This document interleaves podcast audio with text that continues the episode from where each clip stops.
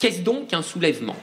Le désir de faire autrement, le désir d'autre chose, qui est peut-être le désir politique par excellence. Il faut apprendre à poser le problème.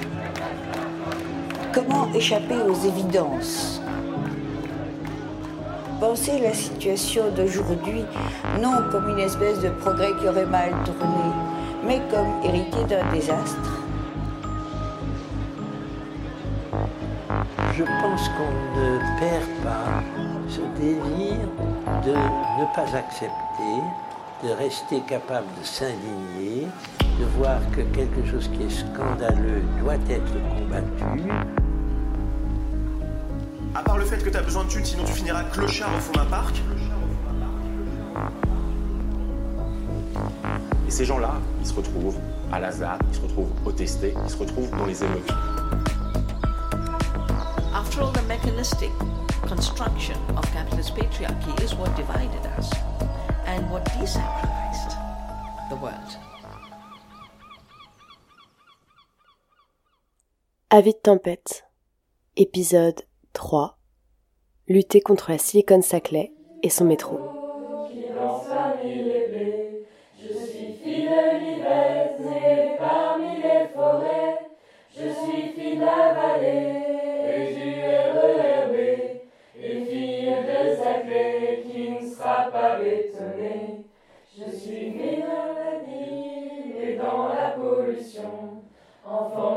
faithful body.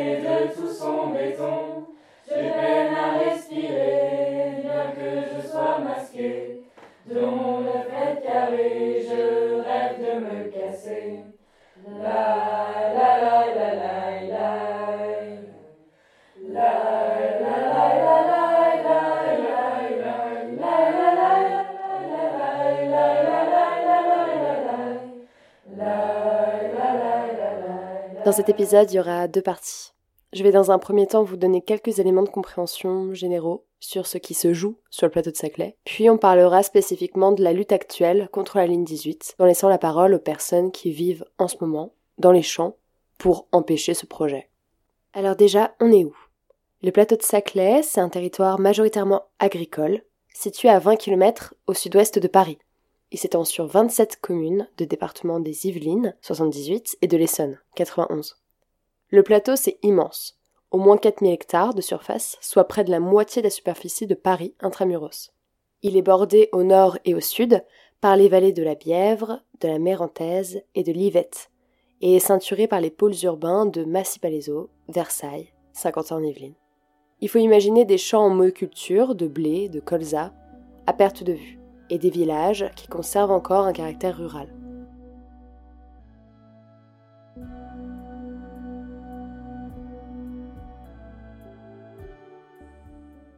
Ce territoire est extrêmement affecté par la grande restructuration urbaine effectuée dans le cadre du projet politique et économique du Grand Paris, lancé officiellement depuis la loi du 3 juin 2010, dont je vous ai parlé plus longuement dans l'épisode 1. Dans ce projet, le plateau, sur sa frange sud, devient le pôle Paris-Saclay. Trois ZAC, zones d'aménagement concerté, sont en cours de création et composent le campus urbain, qui doit être relié aux autres pôles franciliens par le projet de ligne de métro 18 du Grand Paris Express. Je vais vous raconter un peu ce qui s'est passé sur ce territoire, qui a vu au fil des années ses espaces agricoles, forestiers, ses plaines être grignotés par le béton, l'urbanisation. Après la Seconde Guerre mondiale, la France se lance dans la course nucléaire et le plateau est considéré comme propice à l'installation des centres de recherche nucléaire parce qu'on est loin des populations et que les vents fréquents permettent d'en dissiper les rejets gazeux. Du coup, parmi les premières opérations d'aménagement des années 50, on trouve le CNRS, le CEA, Commissariat à l'énergie atomique, le Centre d'essai de propulseurs, la Direction générale des armements. Ouais, l'armée est très présente sur le plateau. Alors que le concept de cité scientifique est développé par Paul Delouvrier dans les années 60, une nouvelle phase d'expansion est lancée sur le plateau et dans ses vallées environnantes au début des années 70 avec l'implantation d'établissements universitaires comme HEC, l'Université Paris-Sud, l'École supérieure d'électricité, Supélec, et l'École polytechnique. En parallèle, ce sont des centres de recherche de grands groupes industriels comme Peugeot, Thales ou Air Liquide qui s'y développent depuis la fin des années 60. Ensuite, il y a eu Renault, puis Danone. Mais depuis 2008, avec le lancement du projet de cluster Paris-Saclay, les choses ont changé de manière significative sous l'autorité de Nicolas Sarkozy, alors président. Et dans ce contexte, le plateau de Saclay doit faire rayonner l'innovation scientifique et technologique et être directement relié au pôle aéroportuaire de Orly-Rungis. Les campus universitaires sont tout à la fois des emblèmes et des supports de la production urbaine contemporaine de la métropole. Le projet Paris-Saclay, inscrit d'intérêt national, est présenté comme un moteur d'innovation, de croissance et un levier de développement économique qui a pour objectif de renforcer la compétitivité de la France dans l'économie de la connaissance dans un contexte mondial de plus en plus concurrentiel. L'objectif est donc de défendre la place de la France dans la recherche scientifique et les nouvelles industries innovantes. À la fin des années 2000, le plateau de Saclay concentrait déjà plus de 10% de la recherche publique française, toutes disciplines confondues, avec la perspective d'en rassembler à terme 15%. Le postulat des porteurs du projet est hyper clair, le rapprochement géographique induirait une meilleure performance, davantage d'innovation et donc plus de croissance. Ils parlent sans arrêt de Silicon Saclay ou de Silicon Valley à la française, la Silicon Valley, c'est un haut lieu de l'innovation mondiale, un levier majeur de la puissance états-unienne dans le monde, qui accueille beaucoup de firmes emblématiques comme les GAFAM, Google, Apple, Facebook, Amazon, Microsoft. Il y a une prolifération de labellisation de clusters au sein du Grand Paris et de tentatives d'identification, voire de réplication de la success story californienne, donc de la Silicon Valley, ce qui apparaîtrait comme un incontournable signe de compétitivité pour des territoires engagés dans une compétition internationale tournée vers l'innovation. Il y a évidemment une nette tendance à ignorer que la Silicon Valley, c'est un territoire où se développe pauvreté, accroissement des inégalités, un espace abstrait, sans vie, d'étalement urbain, de dégradation de l'environnement, d'inégalités économiques et d'intense ségrégation raciale et de classe.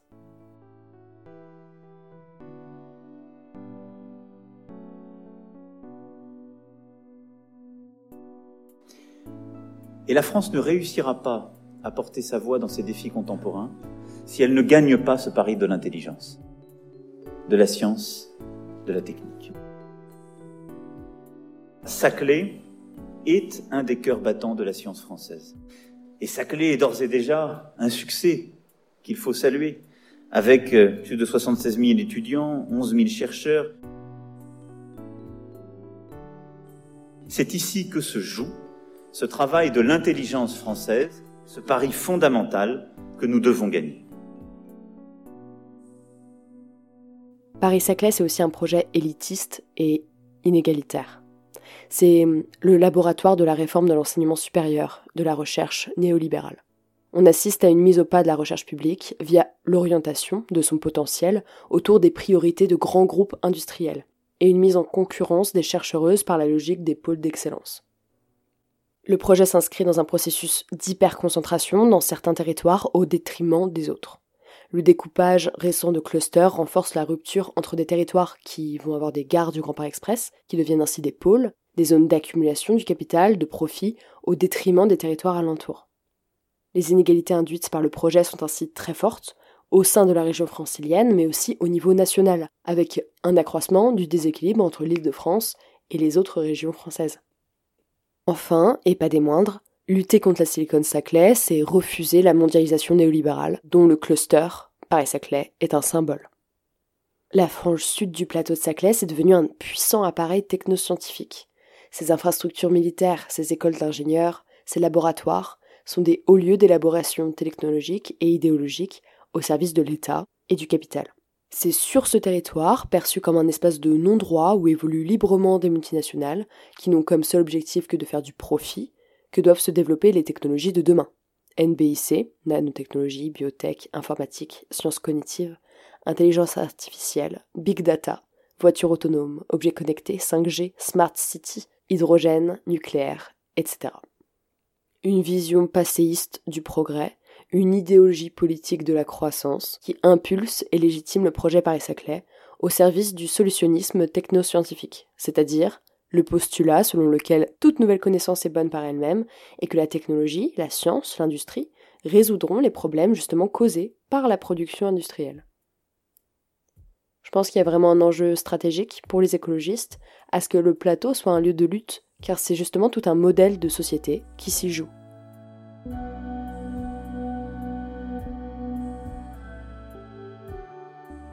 En fait, il y aurait énormément de choses à dire sur ce projet qui cristallise de nombreuses critiques qui dépassent vraiment la simple préservation d'espaces agricoles et forestiers. Et je vais essayer de pas être trop longue. Mais j'aimerais commencer par parler de la place de l'État dans ce projet. C'est une grande opération volontariste d'aménagement portée par l'État au détriment total des populations locales et des élus locaux. L'État, c'est un acteur majeur de ce projet, parce qu'il en est l'initiateur, l'a inscrit opération internationale, et parce que ces établissements publics en charge de l'aménagement du plateau, comme l'établissement public d'aménagement Paris-Saclay, les PAPS, et de la construction de la ligne 18, la Société du Grand Paris, SGP, sont sous la tutelle de ces ministères. Une opération internationale, c'est une opération d'urbanisme à laquelle s'applique un régime juridique particulier en raison de son intérêt majeur. L'État conserve dans ces zones la maîtrise de la politique d'urbanisme. En fait, dans une OIN, opération internationale, c'est l'État et non la commune qui délivre les autorisations d'occupation des sols, et en particulier les permis de construire. De même, c'est le préfet et toujours pas la commune qui décide de la création d'une zone d'aménagement concerté, les ZAC, à l'intérieur d'une OIN on se rend très vite compte que les pouvoirs publics locaux conservent une très faible marge de manœuvre dans le projet. Ce phénomène, il s'observe particulièrement sur les petites communes du plateau. Les communes de Villiers-le-Bacle, de Saclay dans l'Essonne, de Châteaufort et Magny-les-Hameaux dans les Yvelines ont porté un recours contentieux devant le Conseil d'État pour faire annuler la ligne 18 du Grand Paris Express. De manière générale, et à l'échelle de toute la région d'Île-de-France, le texte de loi du Grand Paris marque un retour de l'État aux commandes en matière d'aménagement. Il impose sa vision au SDRIF, euh, c'est le schéma de développement de la région Île-de-France, dont la loi précise qu'il devra être mis en conformité, et se place en acteur clé sur les enjeux politiques, puisqu'il est au cœur des négociations de chaque projet de territoire via des contrats de développement territoriaux. C'est important parce que ces contrats, c'est un outil inventé par la loi Grand Paris qui contractualise les relations entre l'État et les communes et définissent des objectifs en termes de logements sociaux, de transport, de bureaux autour des nouvelles gares du Grand Paris Express. Les plans locaux d'urbanisme doivent être mis en conformité avec ces contrats qui contraignent fortement l'urbanisation dans les zones rurales et périurbaines. En fait, ces instruments permettent d'arriver à l'objectif de densification à proximité des gares du Grand Paris Express.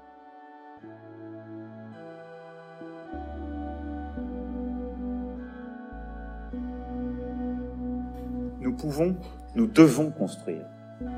Un paysage plus simple, plus clair, plus efficace, plus attractif encore pour les chercheurs et qui offre plus d'opportunités encore pour les étudiants. Car avec le déploiement du plateau de Saclay, la France assure son avenir.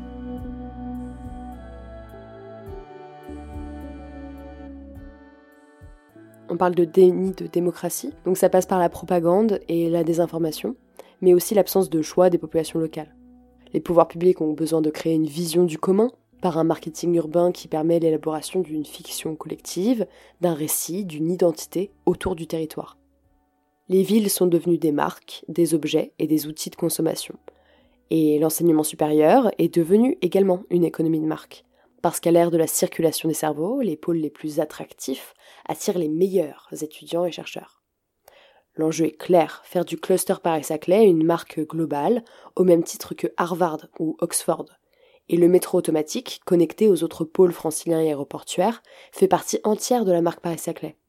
Dans cette logique, le logo est un marqueur identificatoire très fort, essentiel pour habiller les corps et disperser la marque, notamment en marquant toutes les palissades de chantier du plateau, ou en multipliant les polos ou les goodies de l'université Paris-Saclay. Ce marketing, il passe par un pillonnage qui fait que, à force, les gens n'habitent plus le plateau de Saclay, mais le cluster Paris-Saclay. Et ben, un cluster Paris-Saclay, ça a un métro. Ensuite, il y a un gros travail auprès de l'opinion publique par une désinformation.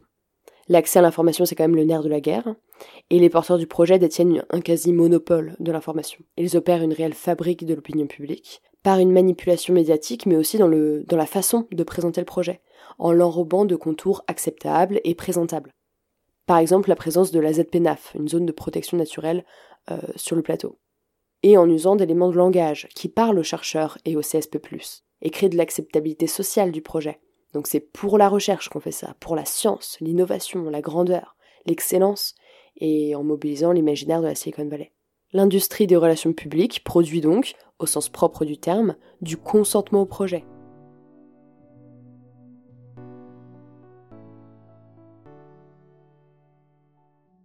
Faire participer, c'est faire accepter. On va parler des enquêtes publiques, instance phare de démocratie participative. La question de la démocratie est évidemment centrale. Les habitants peuvent-ils vraiment agir politiquement sur la façon de concevoir leur territoire? Spoiler, je pense que non. Mais on nous parle sans arrêt de démocratie participative. Elle désigne en France un ensemble de procédures de concertation censées se distinguer de la démocratie dite classique, représentative. Sauf que c'est une illusion, un ensemble de dispositifs ultra cadrés, incapables de pallier l'iniquité de la distribution politique du pouvoir dans notre société, et ne permettent donc pas à la population de réellement décider. L'enquête publique, préalable à la déclaration d'utilité publique de la ligne 18, enfin des projets de manière générale, se veut un moyen de démocratie participative, dernière étape légale avant les expropriations et le début des travaux. Ces enquêtes, elles font l'objet de beaucoup de critiques. Fondamentalement, elles interviennent trop tard dans l'élaboration du projet. Elles sont consultatives, non investies d'un pouvoir décisionnaire. À aucun moment il n'a donc été possible de questionner la pertinence d'urbaniser les terres agricoles du plateau de Saclay au profit d'un campus urbain et d'une ligne de métro. Une lassitude s'installe chez les participants à ces enquêtes. D'autant que malgré la forte proportion d'avis défavorables déposés à chaque fois, le commissaire enquêteur rend un avis favorable et le projet continue. Noam Chomsky parle de pédagogie de l'impuissance ou de fabrique de l'impuissance. Les nouvelles politiques urbaines passent justement par ce déni démocratique. Lors des instances de la démocratie participative, très encadrées, l'habitante, dans son expérience de la ville au quotidien, n'est pas reconnue. Elle ne peut pas s'exprimer.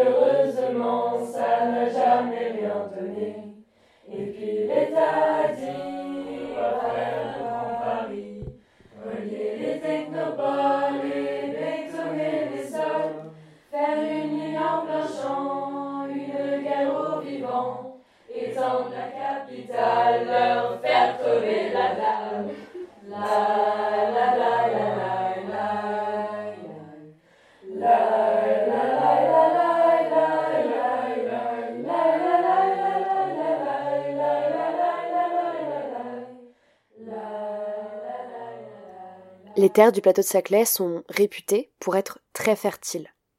Elles n'ont pas besoin d'irrigation l'été, même pour les récoltes de maïs. Petit point sur la qualité des sols du plateau de Saclay. Les sols du plateau sont limoneux. Les limons sont moins perméables que le sable et moins difficiles à travailler que les argiles. Il s'agit d'un matériau assez exceptionnel, résultat d'un phénomène géologique et d'un processus physique inimaginable.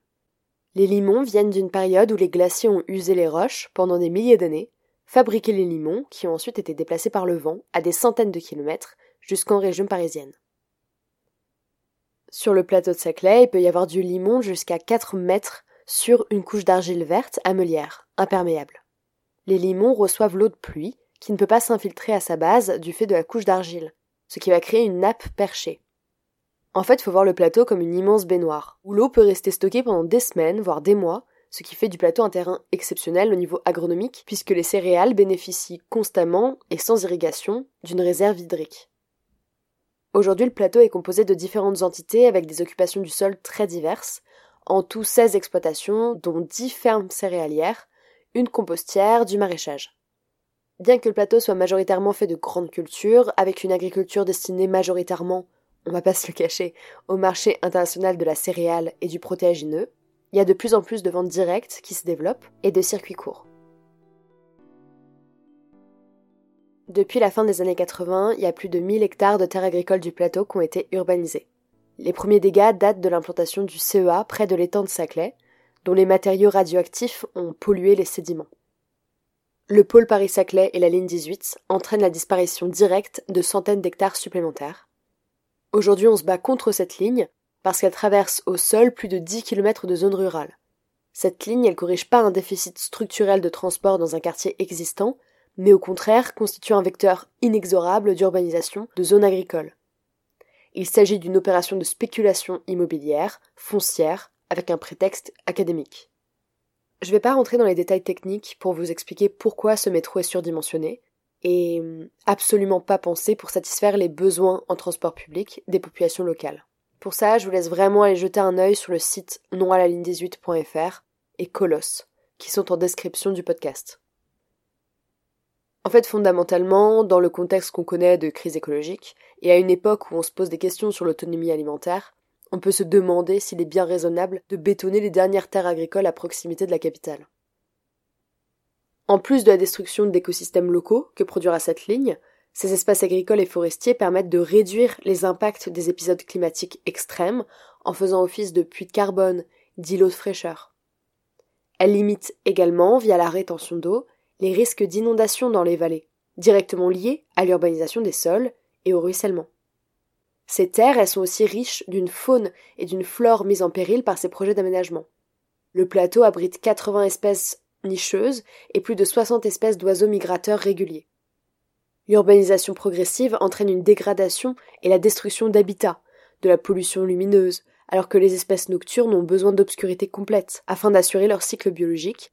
De plus, ils ont de plus en plus de difficultés à se déplacer du fait de la multiplication des infrastructures routières. La ligne 18 aura donc un impact important sur les écosystèmes locaux, notamment sur des espèces protégées, comme le bouvreuil pivoine, la linotte mélodieuse, le triton crété, le dip turquoise, la pipistrelle de Cule. Depuis dix ans, des collectifs d'habitants luttent contre le projet Paris-Saclay et le métro ligne 18, par voie de pétitions, de manifestations, d'interpellations lors de diverses réunions publiques, en demandant la saisine de la Commission nationale du débat public, en portant des recours juridiques qui n'ont pour le moment pas abouti, aussi bien au niveau européen que devant le Conseil d'État. Pour l'heure, le projet se maintient, et puisque les pelleteuses vont plus vite que la justice, une occupation s'est lancée depuis bientôt un an. Ça a commencé avec une famille euh, d'agriculteuristes du plateau, les Vandamme, qui ont appelé les militantes d'Extinction Rébellion d'abord, à occuper quelques jours leur champ. Quelques mois plus tard, finalement, euh, depuis exactement le 22 mai 2021, un campement appelé Zaclay a été monté dans les champs de Villiers-le-Bac, sur une parcelle prêtée par la famille Vandamme à quelques dizaines de mètres seulement du tracé du projet Ligne 18. Concrètement, Zaclay, c'est des cabanes en bois, des tentes, des toilettes sèches et diverses structures en bois ouvertes, coin cuisine, espace réunion. C'est un espace ouvert, un lieu autogéré de rencontres, de création festive, atelier palette, atelier bois, musique, chant, danse. Un lieu pour mettre en commun des savoirs, partager des vécus, en plus d'être un espace de lutte pour s'organiser et agir contre la métropolisation et l'artificialisation des terres. L'occupation, c'est pas seulement une tactique, l'habiter est politique. Elle permet de construire un imaginaire positif, au sein d'un récit de lutte, une alternative enviable au système actuel. Les occupantes revendiquent le droit à l'espace. Zaclay est donc à la fois une stratégie de lutte et une zone d'expérimentation sociale et politique. Maintenant, je vais laisser la parole à Christiana Modica Vandamme, agricultrice du plateau, qui prête ses champs aux zadistes. J'ai campé à Grand j'ai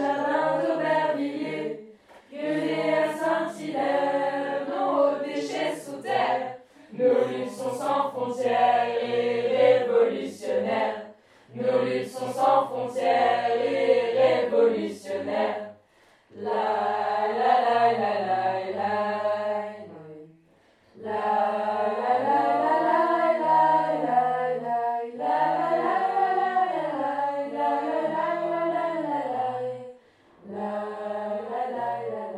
moi, je m'appelle Christiana.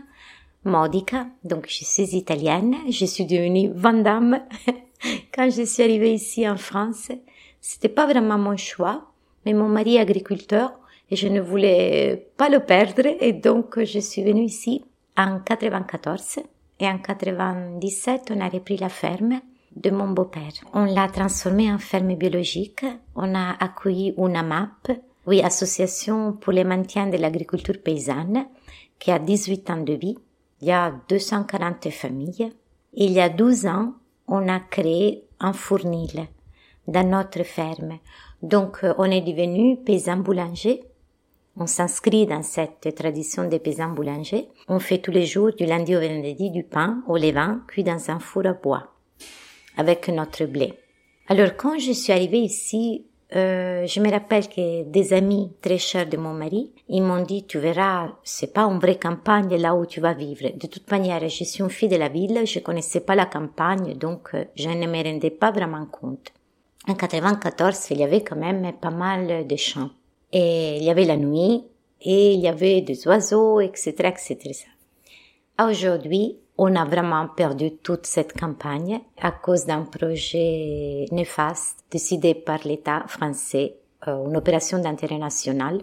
On se bat, on se bat pour essayer de sauvegarder, pas les terres agricoles, pour sauvegarder la possibilité de continuer à manger. Parce que si nous sommes en vie, ben c'est parce que la terre nous nourrit. Et ce discours très simple ne passe pas du tout.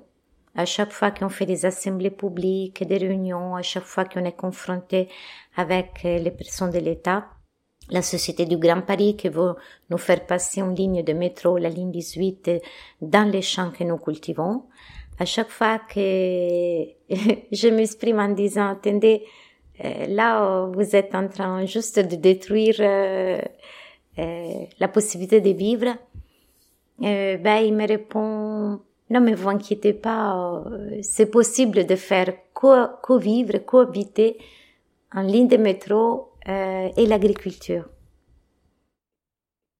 Depuis très longtemps, on tentait euh, de lutter, euh, nous. Et un jour, je me rappelle, j'ai toujours aimé la désobéissance civile.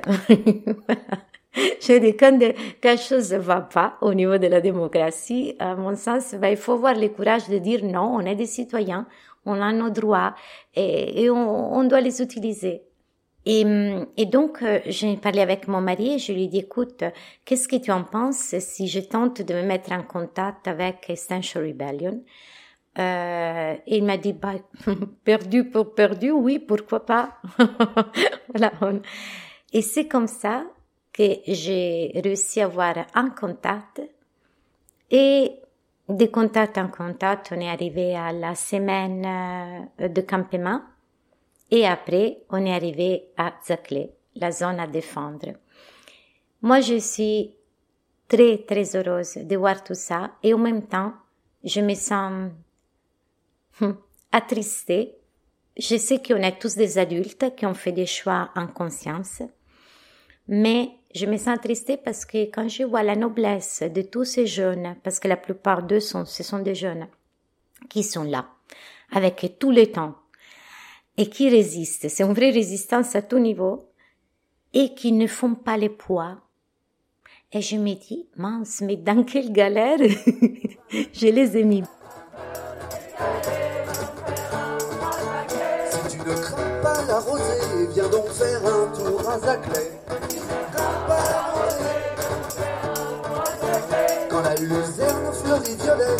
Donc faire un tour à Saclay. Quand la luzerne aura fané, tu pourras rester à Saclay. Quand la luzerne aura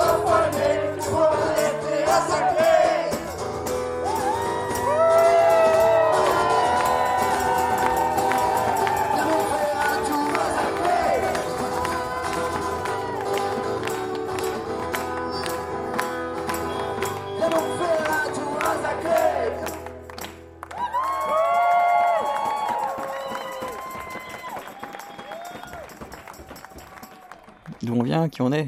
C'est des questions compliquées, ça. On fait de la philo, en fait, là. ouais, euh, bah, je viens de, de la vallée, en fait, hein, qui est juste en dessous du plateau, euh, genre 5 km euh, vers le sud.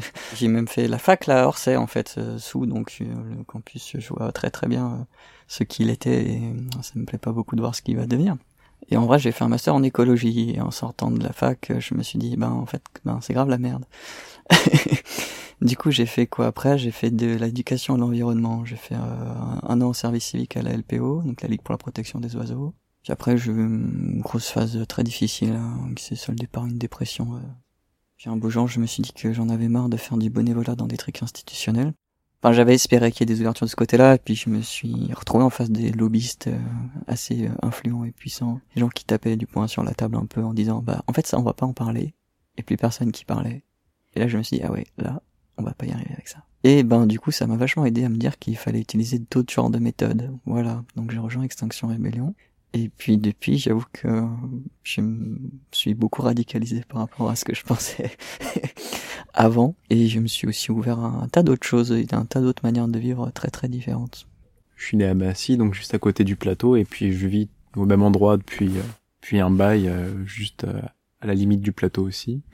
Je connaissais pas tous les problèmes qu'il y avait par rapport au plateau. Je le se construire petit à petit, mais me posais pas plus de questions que ça. Et puis depuis que je suis arrivé à la fac, du coup, alors c'est aussi en sciences, j'ai découvert avec des profs le côté gaucho de la force. j'ai été mis en relation avec d'autres personnes qui étaient plus en lutte sur tout ce qui était plutôt écologiste ici. Après, j'ai des convictions de la part de mes parents qui sont aussi plutôt de gauche et écolo, donc euh, ça me convenait bien. Et j'ai découvert toutes les problématiques du plateau, euh, premier euh, gros truc auquel j'ai participé, c'était aller voir la, la, réunion publique sur l'aménagement de Corbeville en 2018. Il y avait une ambiance ouf, hein. c'était très rigolo d'être dans la salle, beaucoup moins d'être euh, des gens de l'EPAPS. Là, du coup, je suis en master environnement. Je sais pas où ça me mène, certainement dans un mur, mais... Euh. Hmm, oui, alors, euh, ben, je viens de Suisse, du canton de Fribourg. Je suis là en échange pour les études et en même temps euh, surtout un échange militant, je crois, voir euh, les luttes euh, autour de Paris et à Paris. J'ai 24 ans bientôt. Bah, j'aime la lecture, j'aime les arts en général et la musique et militer. C'est une lutte que je trouve quand même assez difficile. Il y a l'entreprise, enfin le Grand Paris qui est en face de nous, c'est quelque chose d'immense, quoi. J'ai rarement vu quelque chose d'aussi euh, déprimant. Franchement, c'est c'est quand je viens ici en bus, euh, c'est dur de pas avoir le moral à zéro vu tous les chantiers qu'il y a partout et la puissance euh, de la propagande, la puissance de de de l'argent quoi. Et on voit qu'économiquement euh, c'est énorme, c'est vraiment énorme on a l'air tout petit par rapport à ça et c'est aussi assez particulier vu que c'est c'est pas un c'est pas une vraiment une ZAD vu que on est sur des terrains euh, qu'on bloque pas en fait on n'est pas en train de bloquer les travaux. Du coup euh, c'est assez particulier de d'être sur une lutte comme ça. C'est moins euh, direct qu'une ZAD euh, au sens premier. Mais c'est c'est aussi agréable de pas être expulsable et d'avoir euh, ce truc où on n'est pas euh, indésirable à l'endroit où on est, donc euh, ça c'est plus serein. C'est aussi différent parce que on n'est pas, on a cette utilité qui est pas directe et il faut plus de d'énergie pour s'impliquer dans, dans des projets de, de lutte contre la ligne 18.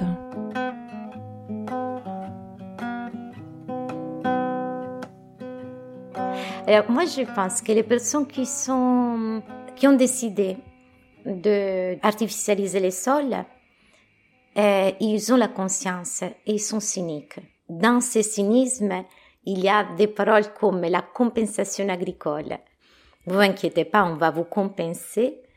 Qu'est-ce que vous allez compenser? Vous allez compenser la perte de, de variétés d'oiseaux, la perte des insectes, la perte de, la nuit, on ne peut pas compenser tous ces éléments de la nature qui font un équilibre. Il n'y a plus de terre autour. Donc on compense où? On compense dans un autre département, on compense. Et même l'idée en soi, c'est une idée que pour moi, elle est irrécevable. C'est pas humain aujourd'hui, avec tous les dégâts que nous avons fait à la terre et que nous continuons à faire de continuer à, à raisonner ainsi. Euh, je m'appelle Semala, je viens de Mali, je suis malien. C'est ma première fois d'être à un endroit comme ça, de vivre comme ça, tout le monde ensemble. Euh, je me sens que voilà ici, je me suis, euh, je me sens que euh, je suis très bien ici. et que j'aimerais rester là encore Toujours, j'aimerais que, voilà, les luttes qu'ils sont en train de faire, euh, j'aimerais que ça, ça continue d'avancer, quoi. Avant, je vivais pas avec beaucoup de monde. Avant, je vivais dans la rue, euh, je sais pas l'endroit pour dormir, euh, ni rien et tout. Euh. J'ai vécu six ans à Paris à dormir à la rue. Le jour que j'ai rencontré un ami qui m'a ramené ici, euh, depuis que je suis là, je me sens très bien. Pour venir bah, l'année dernière à la première édition de Zaclay, euh, découvrir des gens, euh, faire des amis, euh, découvrir un autre mode de vie aussi, comme comme t'as dit. Puis du coup, me voilà. C'est, je regrette pas et ça ça m'ouvre des portes pour euh, peu importe ce que deviendra la lutte là. Ça laissera des traces dans la tête des gens qu'on a vus et, dans la mienne. Les années avant de rejoindre euh, XR, bon, du fait de ma dépression, j'étais plus du tout en état de faire quoi que ce soit. Du coup, j'avais euh, j'avais plus d'appart, j'avais plus de bagnole, j'étais atterri chez mon père. C'était très confortable, mais c'était aussi euh, un tas de contraintes. Bon, voilà, passer un certain âge, revenir chez les parents, c'est parfois un peu un peu lourd. Et puis, euh, et ben viens avec Ex- Extinction Rebellion, finalement, j'ai trouvé un tas de contacts qui m'ont amené à vivre euh, au squat de la mer à Cachan. Ça aussi, c'est euh, très différent, donc on se rend compte euh, de ce que ça veut dire que vivre dans un squat. Et puis, ben, en fait, c'est des chouettes expériences de vie et et puis c'est plein de gens aussi, parce qu'on vit quand même nombreux dans, dans un squat. C'est très chouette de vivre dans une gigantesque coloc comme ça, avec des gens qui passent et qui reviennent, qui sont du coup dans un, un environnement très militant aussi, et donc ça, ça permet un enrichissement euh, assez fort. Et, euh, en fait, ça a plein de bons côtés. Et en fait, une fois qu'on est passé par là, bah, moi, j'ai plus du tout envie de revenir en arrière. C'est-à-dire qu'en fait, j'ai plus du tout envie d'aller euh, payer un loyer à un promoteur immobilier qui est en train de s'enrichir en faisant quoi, je sais pas trop. euh, probablement un tas d'actionnaires qui vont gagner de l'argent à la bourse avec ça. Et en fait, je suis très content d'être sorti de ce système-là. Avant même que le squat ferme, on a ouvert Zaclay et je suis arrivé à Zaclay par là parce que ça avait eu du sens pour moi d'aller habiter à Zaclay. C'est vrai que c'est toujours difficile de dire on va lâcher le petit confort de la société. En fait, c'est pas du tout confortable de vivre toute sa vie en se disant bah, je participe à la destruction du monde. Et arriver à dire bah, en fait non, je vais pas participer à ça. Mais c'est un gain gigantesque en confort mental. Et honnêtement, je conseille à tout le monde de faire ce pas.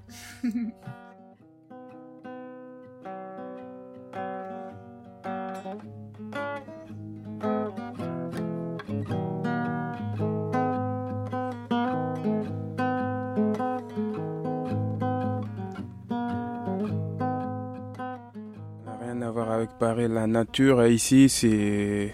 J'ai l'impression que j'ai en train de, en train de vivre un, un autre monde, quoi. Donc, euh, c'est pas pareil, quoi. Donc, je me sens bien euh, quand je suis ici. euh, Mais Paris, parfois, tout le temps, je suis triste. Mais depuis que, je suis venu à cet lieu, je me sens très bien. Ça va, quoi. Pour le moment, je suis très heureux d'être là aujourd'hui. Depuis que je suis là, à chaque personne que je, rencontre, ça me donne des joies de vivre, euh, de continuer, de faire ma vie. euh. Je suis heureux tout le monde euh, qui m'accueille avec bras ouverts. Ça me donne des, joies de continuer cette vie que j'ai envie de faire. C'est pas le ciel de montagne super clair, mais c'est quand même. on voit les, les étoiles à travers le filtre euh, de la brume de pollution, mais ça fait quand même du bien. Le ciel est un peu rose à cause de la pollution, mais il y a, un certain charme. il y, a une- bonne ambiance euh, avec la brume qui sort des fois euh, des champs le matin. avec ses poteaux électriques, ses chantiers, ses grues, c'est un peu post-apocalyptique, mais moi j'aime bien.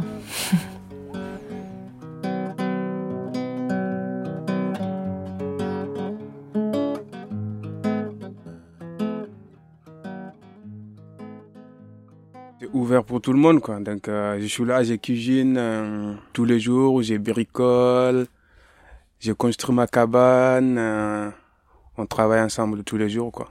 Les repas, on, ça dépend, on mange du pâte ou euh, du riz, euh, légumes.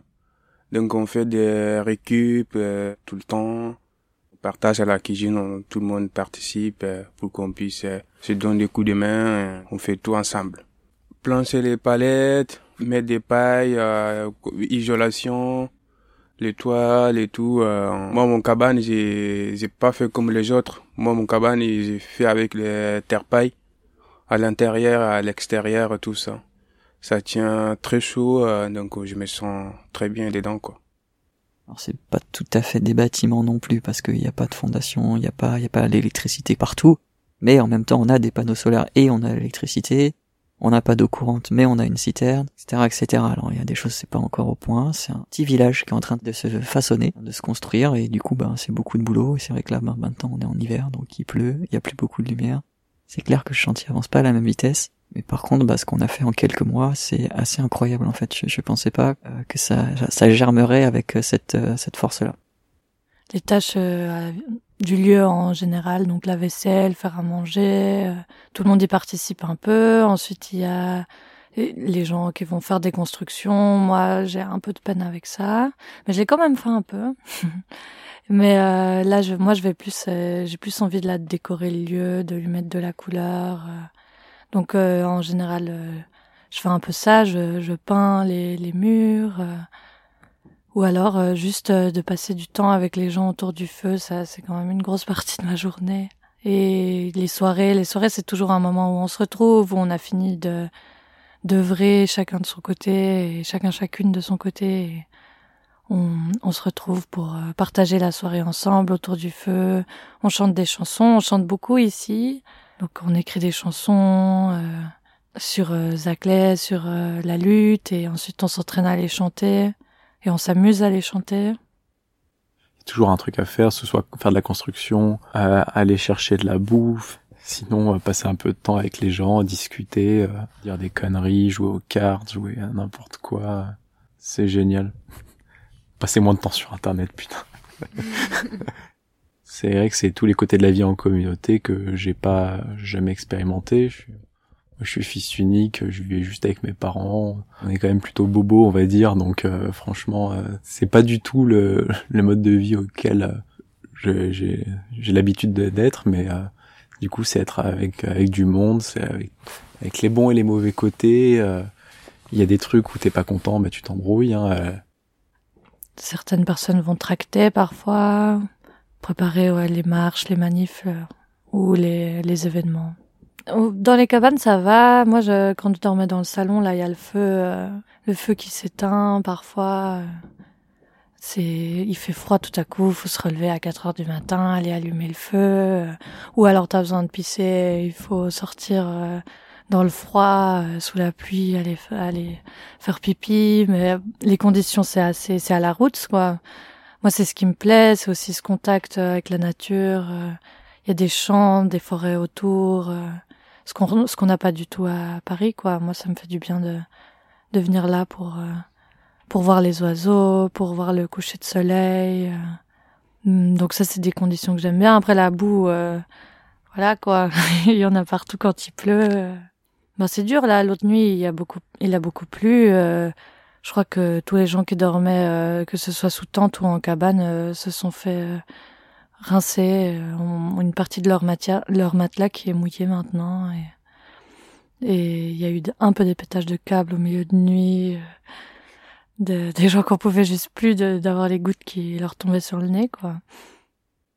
c'est moi ce que j'adore ici, c'est vraiment l'intergénérationnel c'est que c'est pas c'est pas un lieu de lutte, un lieu de lutte où tout le monde a entre 20 et 30 ans ou quelques personnes ont un peu plus non là il y a il y a vraiment des gens qui ont, plus de 60 ans euh, ou des gens qui sont entre les deux et ça ça me fait trop du bien c'est moins euh, c'est des fois c'est plus réfléchi sur certaines choses c'est tout le monde n'est pas vraiment affilié à, la même génération donc au même euh, aux mêmes idées, même si des fois c'est c'est moins euh, enivrant dans dans cette l'anti enfin l'anti-capitalisme euh, de notre génération et ça m'apporte euh, beaucoup de de voir des luttes aussi des fois plus stratégiques ou plus logiques quand même cet esprit militant militante que que j'adore on, on, vit ensemble l'aspect communautaire autogestion Bon, ça c'est ce qu'on retrouve euh, aussi ailleurs, mais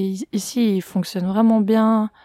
Il y a, il y a une, une, bonne énergie euh, entre les gens.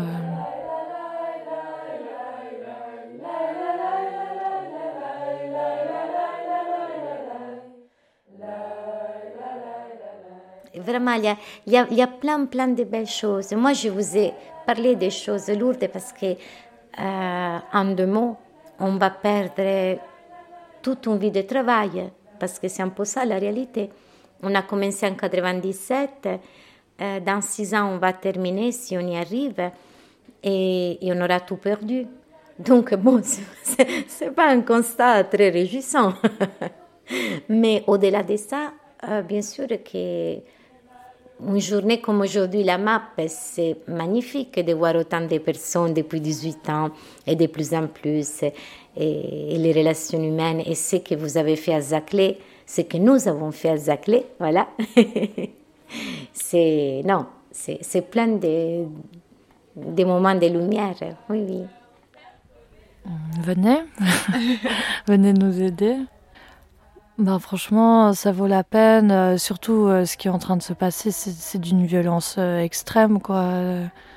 on le voit moins vu que c'est quand même dans la banlieue assez éloignée, mais c'est vraiment un écocide. Il faut, il faut se bouger la contre parce que c'est en train de détruire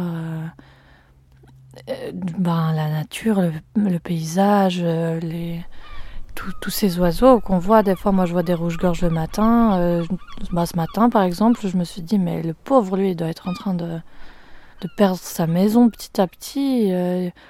Enfin, c'est vraiment un écocide d'une violence euh, extrême. Moi, franchement, c'est un des, plus gros que j'ai eu sous mon nez, quoi. Et je pense qu'il faut s'activer là contre, quoi. C'est, il faut, on peut pas laisser faire ça comme ça, donc venez lutter. Et euh, arrêter euh, ce carnage quoi.